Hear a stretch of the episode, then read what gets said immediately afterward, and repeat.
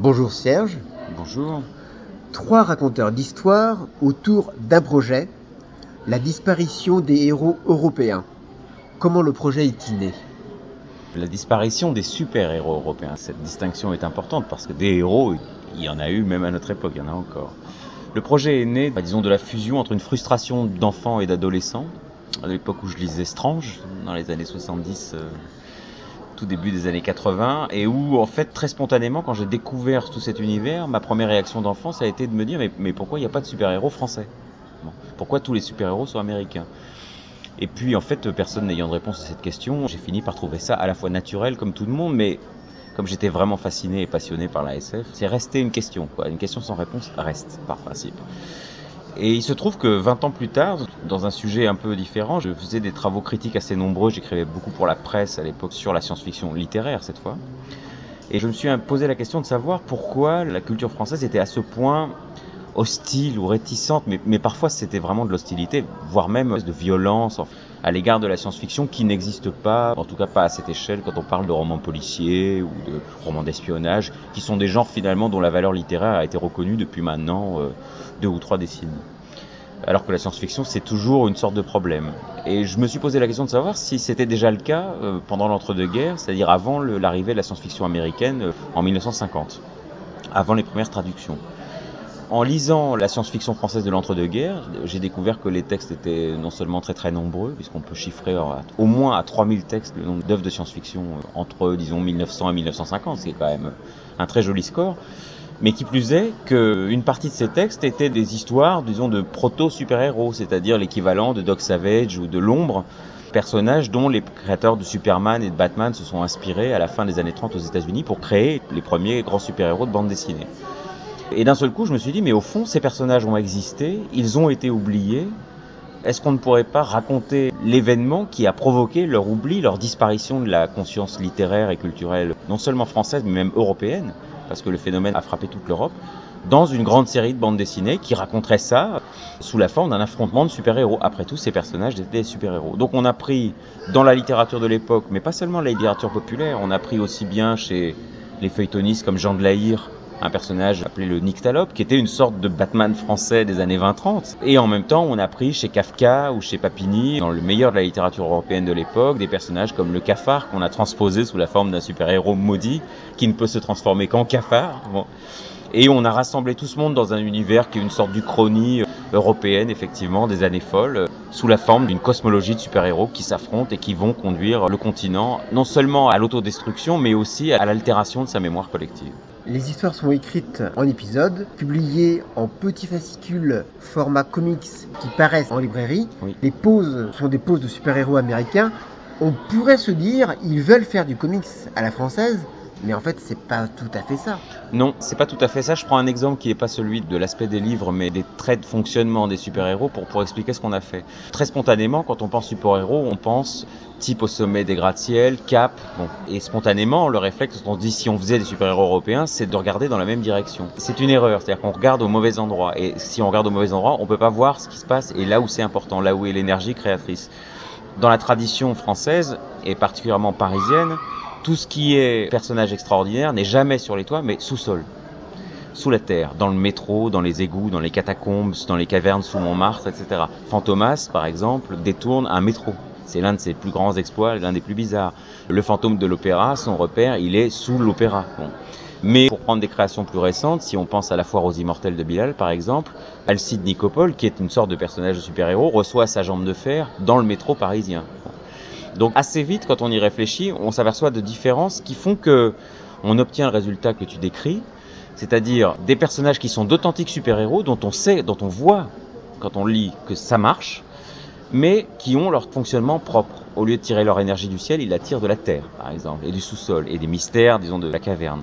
En procédant de cette manière pour chacun des aspects des super-héros qu'on a créés, en particulier les costumes, par exemple, on arrive à une création visuelle et narrative qui est un authentique récit de super-héros, qui n'est pas un décalque des comics américains, mais une sorte d'hybride entre la tradition des feuilletonistes français des années 20-30, les premières bandes dessinées des années 1935-40 et les super-héros américains, le modèle qu'ils nous ont laissé. Je reviens à ce que tu dis lorsque tu dis que pour les super-héros parisiens, il faut le regarder sous la terre. Est-ce qu'on pourrait le comparer à peu près à de la fantaisie urbaine?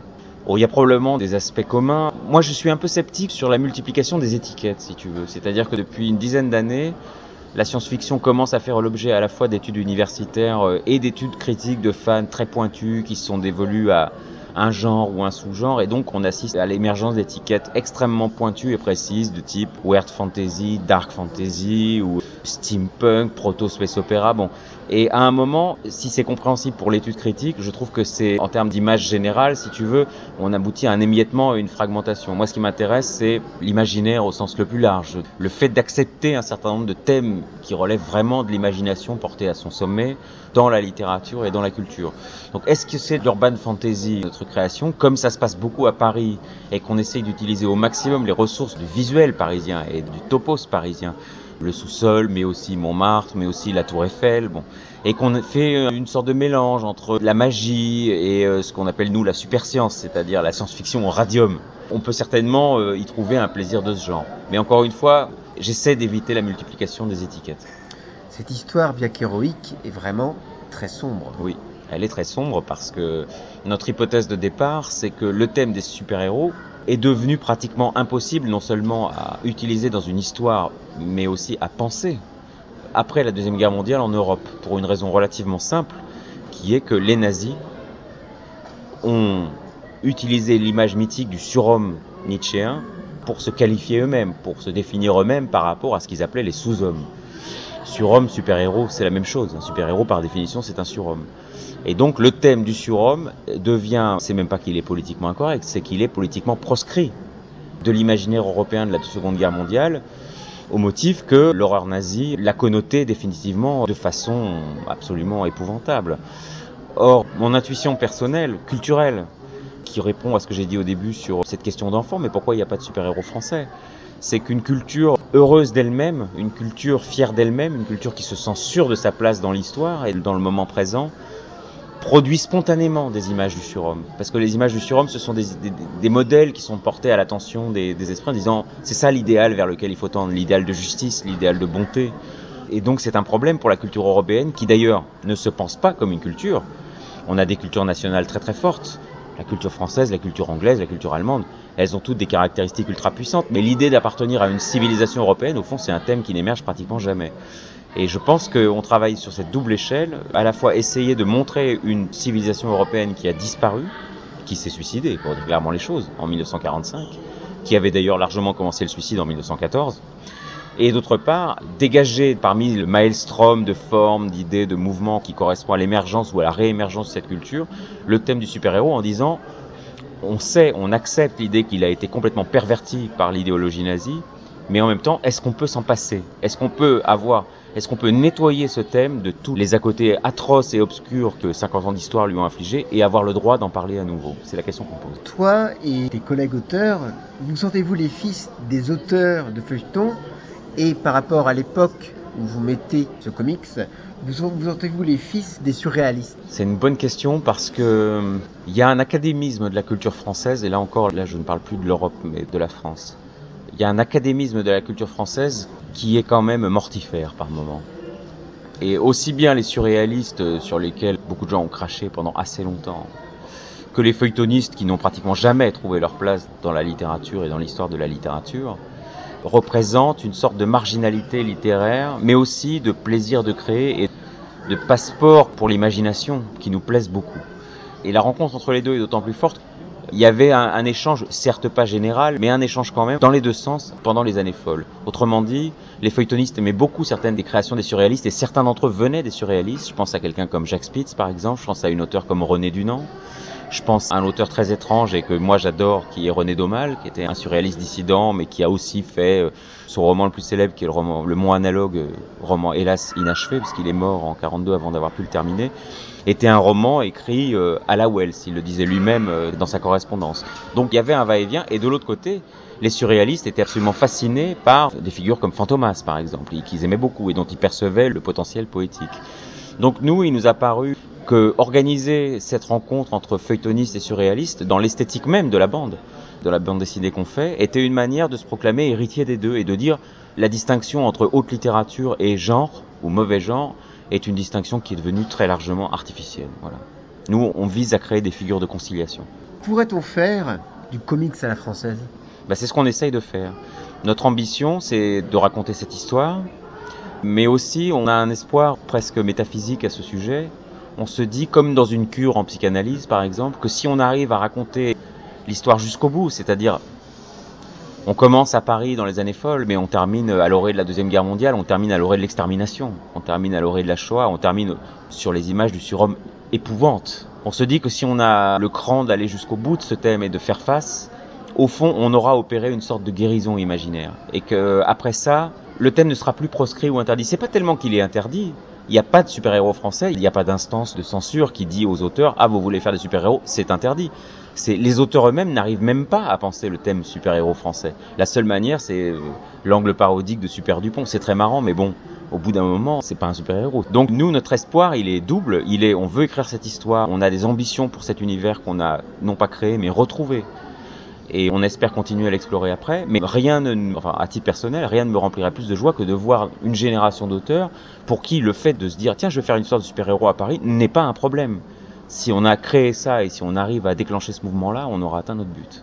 Quels sont les retours justement? Là, pour l'instant, on a des retours euh, qui nous dépassent euh, complètement. C'est-à-dire que on a des déclarations d'amour de la part des lecteurs. Les messages qui nous reviennent en séance de dédicace, dans les mails, mais aussi sur les blogs qui en parlent, c'est pourquoi n'y a-t-il plus de super-héros en Europe? Oui, je me posais la question, mais je ne savais pas que je me posais la question. Et donc il y a une espèce de gratitude d'avoir raconté cette histoire.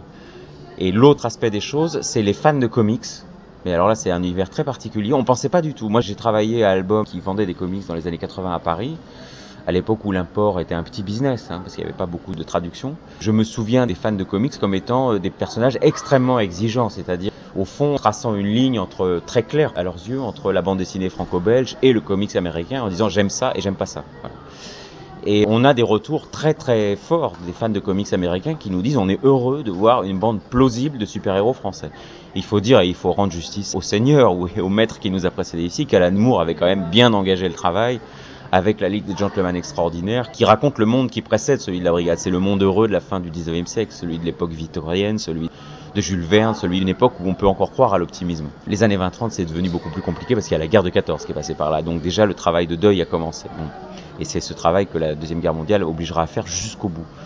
Donc les fans de comics avaient été, disons, euh, habitués à ce type de travail par Alan Moore. Et nous, on attaque la période suivante, celle qui, à mon avis, est la plus cruciale, celle qui pose problème. Voilà. Il nous reste à toucher ce qu'on n'a apparemment pas encore fait, les lecteurs de bande dessinée franco-belge, qui eux sont déconcertés par le, justement le format non seulement un peu plus petit des albums, mais aussi le fait que chaque album comprend deux épisodes. Pour le lecteur de bande dessinée franco-belge, un album c'est 46 pages d'un seul tenant. Voilà.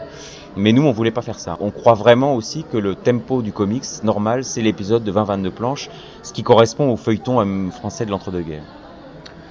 Est-ce que tu es plutôt, en tant que lecteur, DC, Marvel, Image, Vertigo, Dark Horse je vais pas répondre par les marques, je vais répondre par les auteurs. Euh, moi, je suis absolument ébahi par la qualité de ce que fait Mike Mignola, par exemple, graphiquement et narrativement.